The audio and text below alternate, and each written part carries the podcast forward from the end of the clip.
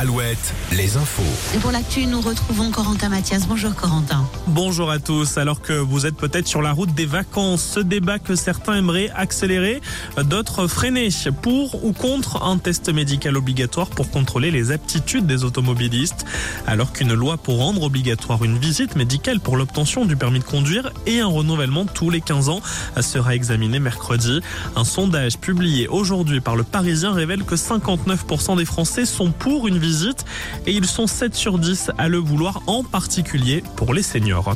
En Loire-Atlantique, un règlement de compte est-il à l'origine d'une agression Hier après-midi, deux jeunes hommes, dont un mineur, ont agressé au gaz lacrymogène un autre individu près de Saint-Nazaire, à Saint-André-des-Eaux.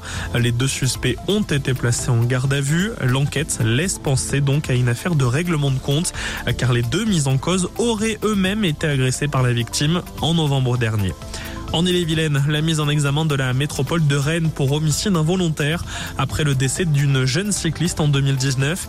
Elle avait été percutée par un camion à un carrefour. Le chauffeur du poids lourd a aussi été mis en examen pour homicide involontaire. Il n'avait pas vu que la victime se déportait pour éviter un îlot central.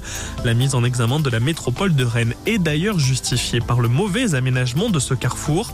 Le parquet doit décider prochainement d'un éventuel renvoi du chauffeur et de la métropole devant le tribunal Vos sorties ce dimanche en Charente, le salon du mariage à Château-Bernard, le salon des antiquaires à Cognac, le salon des armes anciennes et de l'uniforme au Parc Expo de Poitiers, en Loire-Atlantique, le salon Natura à Rosé, le salon au vignoble au Parc Expo de Saint-Malo, dans les Côtes d'Armor, le Dinambrique à Léon. On passe au sport. Le foot et la Ligue 1, le septième du classement se déplace chez le leader. Rennes va à Paris cet après-midi. L'Ovalie est la troisième journée du tournoi des Six Nations. La France affronte tout à l'heure l'Italie à Lille. 12h32, la météo. La météo Alouette avec météowest.fr. Le département des Deux-Sèvres placé en vigilance orange crue. La Sèvre niortaise amont est particulièrement sous surveillance ce dimanche en raison des averses qui tombent ce midi et qui continueront de tomber tout au